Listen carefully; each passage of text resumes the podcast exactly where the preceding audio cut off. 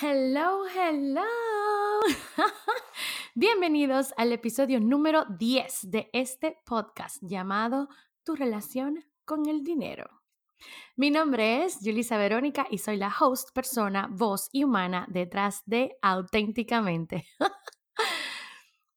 En este episodio hablaremos sobre el dinero, cuáles son nuestras creencias, nuestros patrones, cómo cambiar nuestra mentalidad de escasez por mentalidad de abundancia y el money mindset, o sea, bien de spanglish, pero ustedes entienden cómo nuestra mentalidad del dinero, nuestra relación, cómo mejorarla. Yay.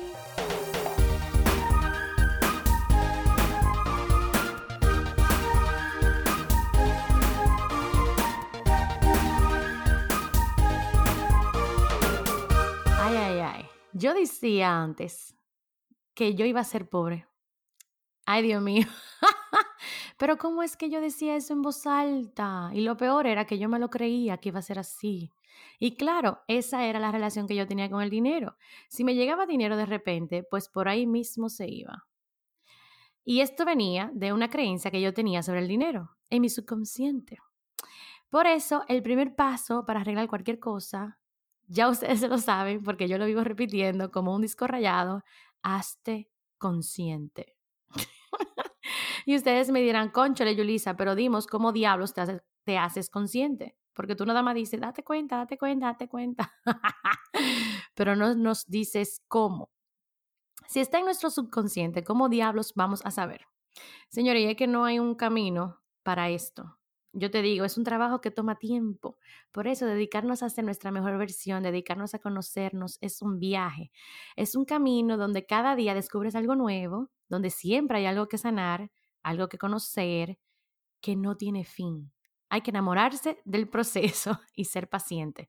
Y hay muchas formas, señores. Leyendo un libro tú puedes destapar tu subconsciente, haciendo coaching, yendo a terapia, o sea, tú solo, la vida, el tiempo, todo eso en algún momento, puff, yo espero que algo te despierte. Pero, déjame ver cómo yo te explico. Yo digo que está el momento en que la cosa te pasa y está el momento en que te das cuenta que te pasó. O sea, son dos momentos completamente diferentes.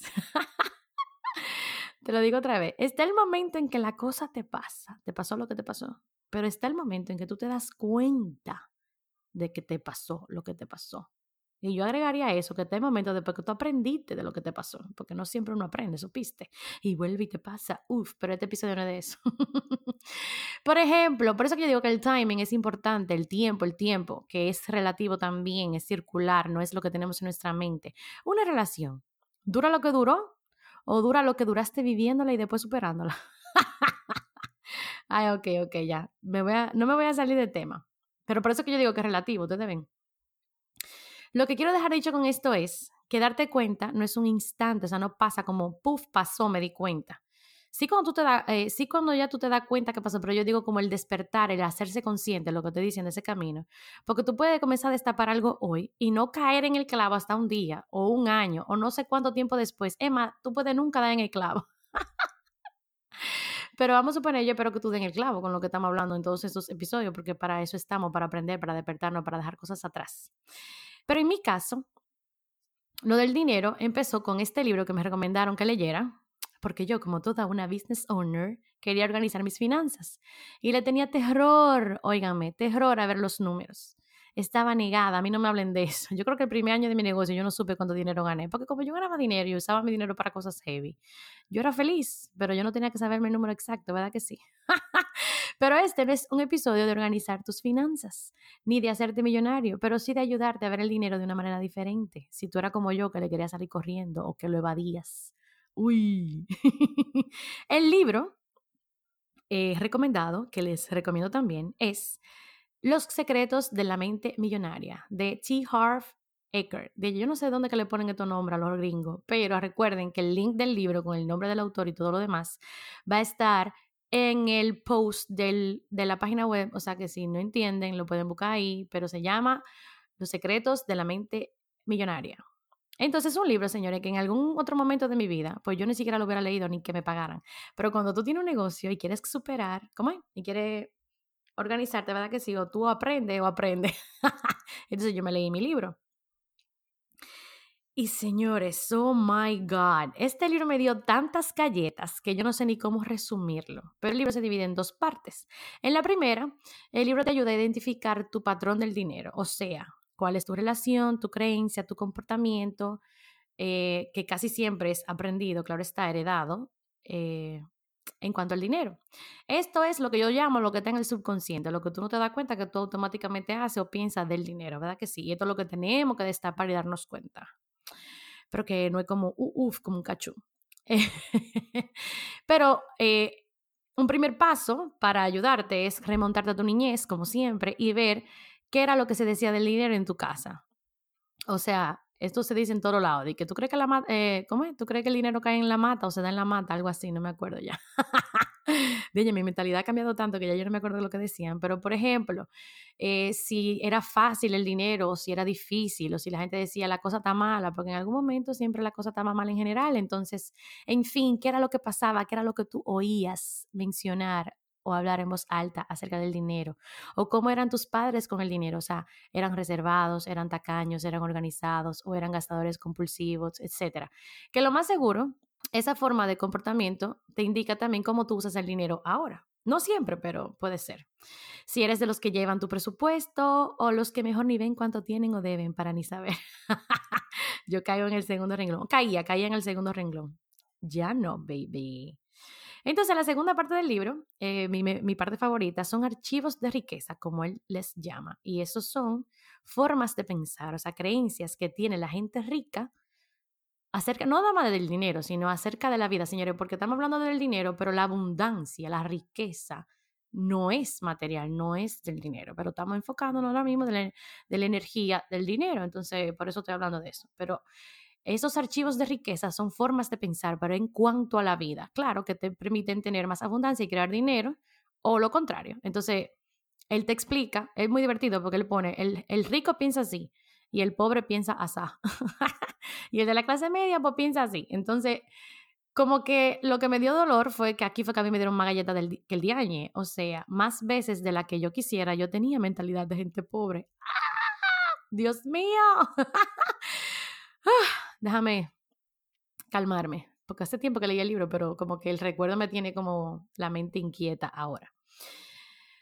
Entonces, claro que por eso mi relación con el dinero era la que era. O sea, yo no había declarado en voz alta que yo iba a ser pobre. Y si a eso tú le agregas, señores, que yo elegí arquitectura como carrera y después de ser, y después dejar eso y ser diseñadora, ser artista, o sea, si tú le sumas a que yo pensaba que iba a ser pobre, las creencias sociales que yo también tenía entonces, de que mi carrera o mi camino que yo había elegido era de pasar hambre, de pasar trabajo, de trabajar mucho y ganar poco. O sea, ¿cómo como, como diaña yo voy a pensar como que sí, yo voy a ser millonaria, si todo lo, si todo lo que, bueno, yo heredé o socialmente o familiarmente con el dinero era como todo lo contrario. como eso no es para ti, hermana. Pero yo en realidad todavía no había, como que no había destapado cuál era la creencia que me evitaba tener una buena relación con el dinero. Ahora más adelante eh, yo les digo, pero claro, leer el, libro fue la primera... Eh, la primera capa, diría yo, de destapar esto. Y, y me tenía súper inquieta, más porque yo me identificaba tanto con esa mente de pobre y yo no quería, claro que uno quiere ser millonario, pero entonces yo repetí mi mantra del libro de que tengo una mente millonaria, tengo una mente de millonaria. Pues no me iba a funcionar si yo no terminaba, tú sabes, de, de, de hacer el trabajo interno, de descubrir y hacer el proceso. Entonces, entonces yo no diría como que es lo que le digo, automáticamente yo leí el libro, mi, relación con el dinero cambió, pero no estaba completamente sana porque yo no había destapado completamente todo mi subconsciente. Pero yo le digo que automáticamente, cambió, oh Dios mío, qué palabra, porque señores, hay cosas que cuando tú destapas el cerebro, no vuelve otra vez a ponerse chiquito. Entonces, claro que yo comencé a moverme diferente, a accionar diferente en cuanto al dinero. Señores, comencé a ver los números con mucho cero al lado, como normal, no como si fueran la gran vaina, porque antes yo me asustaba viendo un número de eso, como, y es verdad que eso es posible, o ni siquiera que me asustaba, sino que yo no lo sé, como que ni siquiera me lo imaginaba, como, ay, esto es posible para mí, o esto es posible para el mundo.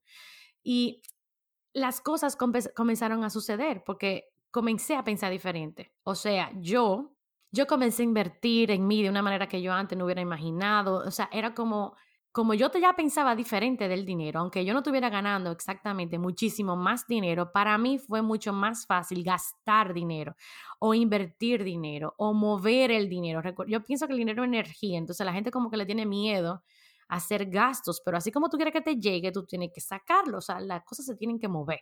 Y eso fue lo como, como que yo comencé a hacerlo sin siquiera tener muchísimo más, comencé también a aumentar mis, mis precios, pero era que ya yo estaba en un punto donde yo podía hacer eso, porque yo o sea, ya yo tenía otra mente completamente diferente. Antes no podía aumentar el precio de mi trabajo porque ni siquiera me lo creía posible. Entonces era como, tú no puedes cobrar una vaina y no tienes confianza en cobrarla. Eh, por eso que todo es relativo y todo tiene que ver con tu trabajo interno. Pero el momento que yo creo, señores, que yo hice clic con cuál era la jodienda que a mí me estaba limitando, ustedes se van a reír cuando ustedes se enteren. Pero yo fui a esta conferencia eh, en California. Ay, Dios mío, miren, es lo que digo. Esta fue mi primera eh, conferencia internacional, que antes de todo esto no hubiera sido posible. Y yo no estoy diciendo que el libro fue lo que lo cambió, sino que, bueno, cuando yo leí el libro, yo en ese año estuve haciendo este trabajo de destapar creencias limitantes, de hacerme un trabajo interno, de dejar vaina atrás que no me funcionaban. Y por eso es lo que yo digo, por eso era que yo estaba en California, porque no fue por magia que yo llegué a California, sino que todo el trabajo que yo había hecho me hizo posible que Yulisa primero se lo creyera y Yulisa, y Yulisa seguro segundo se lo pagara y se fuera para allá. Entonces era como que yo estaba allá para beber a la historia. Ay, sorry que yo me voy. Señores, y yo estoy conociendo gente maravillosa en esta conferencia, haciendo conexiones, aprendiendo y todo iba bien, excelente. Hasta que por X o Y razón, señores, yo me enteré de la cantidad de dinero que esa persona, esas personas hacían o ganaban con sus negocios. Porque tú ves, somos todos humanos y somos todos aquí, estamos todos aprendiendo. Yo me sentía como parte del crew, ¿verdad? Que sí, hasta que yo oí esos números, yo dije la crema. Pero yo dije, Dios mío, pero yo no me puedo comparar con esta gente, ¿qué yo hago aquí? y eso fue como un choque interno, porque adivinen que la interacción automáticamente, después de yo saber esas vainas, cambió. Y lo peor del caso, o lo mejor del caso, fue darme cuenta que no fueron ellos los que comenzaron a tratarme diferente, sino que yo comencé a tratarlo a ellos diferente, porque yo me sentía, o sea, yo tenía vergüenza de mí, yo me sentía incómoda, yo era la que me ponía por debajo. Pero entonces, todos esos millonarios no me estaban tratando diferente porque yo era millonario. Entonces, yo me estaba tratando diferente porque a mí me dio mi maldita gana por mis inseguridades y por todas mis creencias limitantes que yo tenía en mi subconsciente. Pero eso fue como, boom, te diste cuenta. Y me di cuenta entonces, ahí fue como que conecté con mi abuela y con mi pasado y con cuando era chiquita, que en mi subconsciente yo creía que la gente con dinero era mala. O sea, como que el dinero nada más lo conseguían de manera corrupta, eran ladrones, se aprovechaban de otra gente o situaciones, eran tramposos, o sea, como tú crees, o sea, por ende, lo que yo, yo no quería ni relacionarme con gente así, ni ser así. Entonces, dentro de mí, yo había descartado la posibilidad de tener dinero, porque para mí el dinero era malo. O sea, claro, ahora después de grande uno piensa de que, de que en serio. Em, o sea, ahora después uno grande uno piensa de que en serio, esa cosa tan estúpida era la que te estaba limitando. Pero sí, esa cosa estúpida y significante, como está en tu subconsciente, determina cómo tú te manejas, o sea, cómo tú te diriges a la persona, cómo tú te relacionas con la persona, cómo tú tratas tu vida. Entonces, no nada más la persona en este caso, también con el dinero, también con el dinero y la abundancia. Y eso era, yo no quería en el fondo ser mala y para mí el dinero era malo o la gente con dinero era mala también. Fue como darme cuenta que hay muchísima gente con dinero que es verdad que hay mucha gente con dinero que todo eso es corrupta, es mala, pero también hay mucha gente con dinero que hace maravillas con el mundo, o sea, que está haciendo cosas, que está cambiando el mundo para bien, impactando vidas, y lo puede hacer incluso porque tiene dinero, porque si no tuviera dinero, pues no pudiera hacer toda esa vaina. Entonces el dinero al final es una energía, como yo decía, es un medio, una forma de, y no me va a cambiar a mí mi forma de ser, sino que va a multiplicar lo que ya yo soy. Entonces... me da risa, o sea, me da risa conmigo, pero al mismo tiempo es como, puff, ya me pude liberar, me pude liberar de ese pensamiento que puede ser estúpido, puede ser insignificante, pero es lo que no me permitía tener una buena relación con el dinero. Y entonces, después de eso, ahí es que yo sano. ¿Cómo? Ya también se lo saben, porque es otra cosa que yo repito una y otra vez. Es perdonarme, perdonarme por creer eso, perdonar a, a mis antepasados y a mi historia familiar y al universo y a la sociedad dominicana y a quien sea que yo tenga que perdonar por ese aprendizaje adquirido que yo tengo conmigo y soltarlo. O sea, ese es el proceso de, puff, lo liberé. Ahora yo quisiera como que saber cuáles serían sus historias limitantes con el dinero, porque no necesariamente tiene que ser esta, puede ser, eh, ay, yo no puedo ganar, para mí es difícil ganar dinero, o yo no puedo manejar mi dinero, o yo no soy buena con el dinero, con la matemática, qué sé yo, uno puede tener el pensamiento como tan idiota o sea, idiota porque tú dices, conchale, cuando tú te das cuenta, claro que no, claro que no es eso, claro que eso no es posible, o yo puedo pensar completamente diferente, pero el punto, que, el punto es que si tú no lo da, si tú no das con el pensamiento que está moviendo toda tu energía, o sea, tú no vas a poder sanarlo porque tú no sabes todavía cuál es, ese es el trabajo. Pero ahora, para que no nos digamos como que el camino, como es que el episodio entero fue mi historia de cómo yo me di cuenta. Vamos a hablar sobre tres bloqueos, por ejemplo, que no importa lo que tú estés haciendo ahora conmigo, hasta, si tú tienes una buena relación ahora mismo con el dinero, tres bloqueos que no te permiten llevarte bien, no te permiten crecer, no te permiten atraer abundancia. Eh, hay muchísimas, pero vamos a mencionar tres. Y la primera es, o sea, el primer bloqueo es tu mentalidad de escasez. Esto es muy usual en nuestro querido país, en Latinoamérica, vamos a decir que en el mundo. O sea, la mentalidad de que, o sea, todo para un capítulo, la mentalidad de que no hay suficiente de nada, no hay suficiente dinero, no hay suficiente cliente para mí, no hay suficiente tiempo, o sea, el mercado está saturado, etcétera, etcétera. El punto es que nada es suficiente. De todo, hay de, todo hay poco y de lo único que hay mucho es de la competencia o de lo malo. O sea, tú tienes una mentalidad de escasez y estás bloqueando tu relación con la abundancia y el dinero. Recuerda que lo que creemos lo hacemos realidad. Y si lo que crees que no hay suficiente, entonces, ¿qué va a pasar? Que no va a haber suficiente. Ay, Dios mío, vuelvo y digo, siempre como muy simple, como cuando tú te das cuenta. Entonces, rompe con ese pensamiento. En el mundo hay más de 7.5 billones de personas, yo creo, en este momento, porque yo creo que estas estadísticas las busqué de 2017, 18. O sea que hay más que suficientes recursos, clientes, oportunidades para hacer la vida y negocio que tú sueñas. El dinero es una energía, vuelvo y repito. Y cuando tú comienzas a creer en que hay para todos todo el tiempo y en que eres merecedora y merecedor de esto, cambian tus vibraciones y puedes atraer más abundancia hacia ti. Porque cuando tú estás pensando todo el tiempo, que, ay, no, es que este ching y que tengo que vender por ahorita y que no va a vender esto para mañana y que no hay cliente para yo vender esto, como que tengo que estar siempre compitiendo con el otro, tú estás bloqueando por todos lados toda la energía, toda la vaina. Tú lo que tienes que respira profundo y recuerda, hay clientes, hay dinero, hay recursos. Piensa en esas cosas, o sea, hay abundancia para ti, para todo el mundo, o sea, para mí y para ti. Si el otro está cumpliendo su sueño, yo también puedo cumplir mi sueño. No puedo pensar como que nada más para mí, nada más para mí y nada para el otro. No, es como esa abundancia de hay para mí y hay para todos. El bloqueo número dos es, ay señores, este como que me da más pique. Conformarte con lo necesario o lo mínimo. O sea, uno siempre tiene en su mente como, ay, yo solamente necesito hacer lo suficiente para pagar los gastos del mes. O necesito hacer lo suficiente para pagar la tarjeta. O sea, lo suficiente, lo suficiente para, lo suficiente. ¿Qué, qué va a pasar? Que literal, si tú lograste lo suficiente, por llegar a tu meta, pero tú ni siquiera aspiraste a más. Y yo no estoy hablando como de de ser demasiado ambicioso, de ser codicioso. Yo estoy hablando de, coño, ¿por qué es que uno piensa tan chiquito, tan pequeño?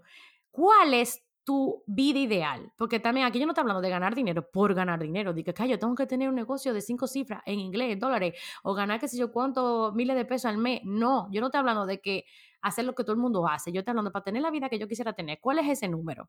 Y no pensar como de que, le déjame hacer lo suficiente para yo no morirme este mes. Porque, le ¿quién quiere vivir así? Pero entonces siempre estamos pensando como en lo pequeñito, en lo pequeñito. En vez de pensar en la cosa grande que yo puedo atraer. Rompe con este pensamiento, sueña grande, ponte el doble del número que es necesario para ti y pregúntate qué es posible para ti con este número más grande.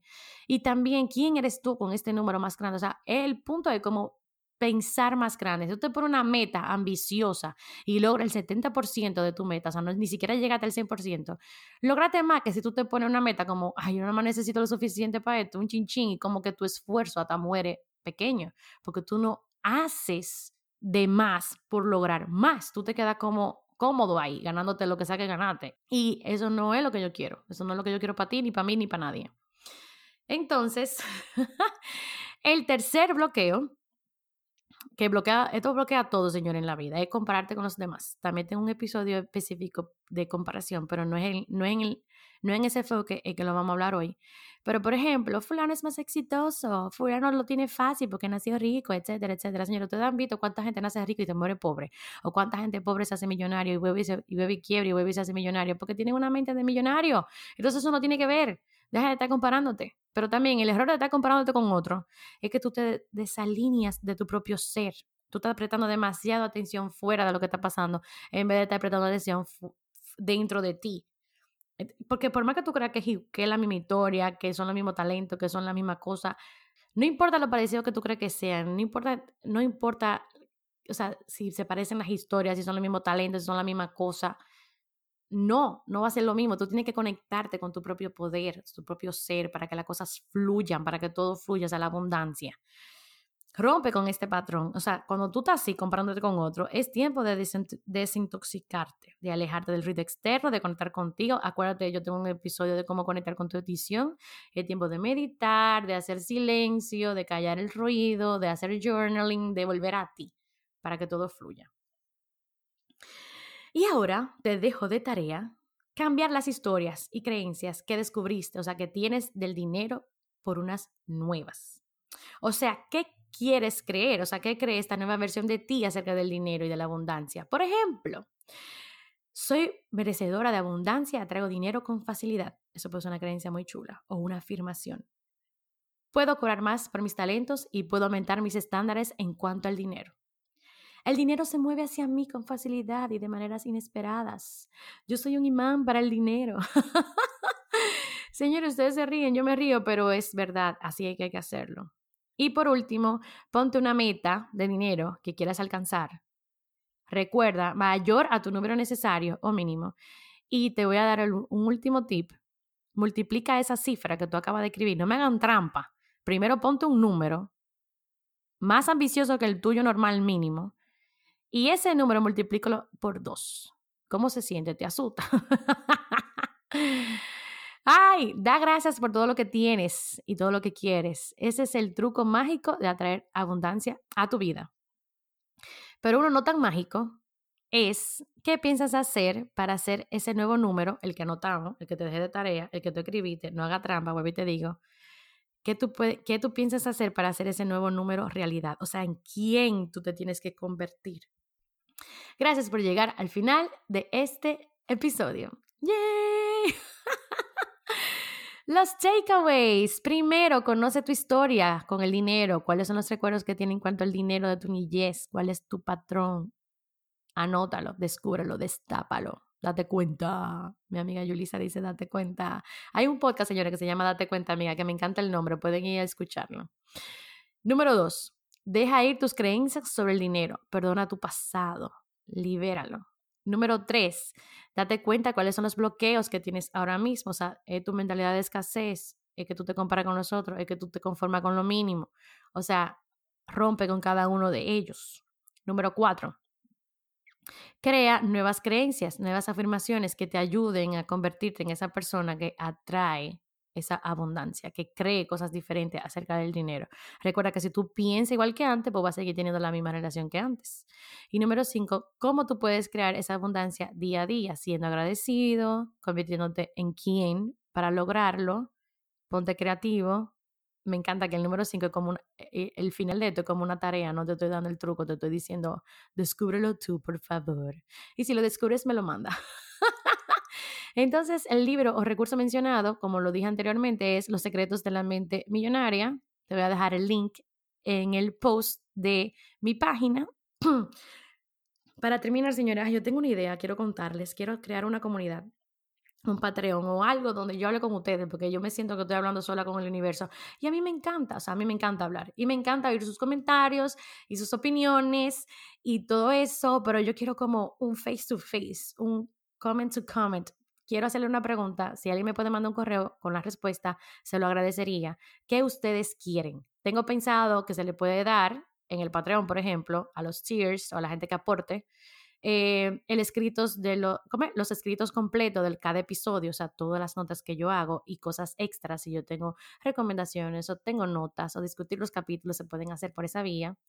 Tengo pensado también que podíamos hacer algo chulo, como una llamada al mes, donde podemos responder preguntas en vivo, una llamada conmigo, podemos tener o un tema mensual que discutamos, por ejemplo, libertad, eh, abundancia, no sé qué, esos son las que se me ocurren ahora, viajar, y que entonces tengamos esa pequeña reunión con ustedes y conmigo y hablemos de ese tema, como un mini coaching o un mini, compartir.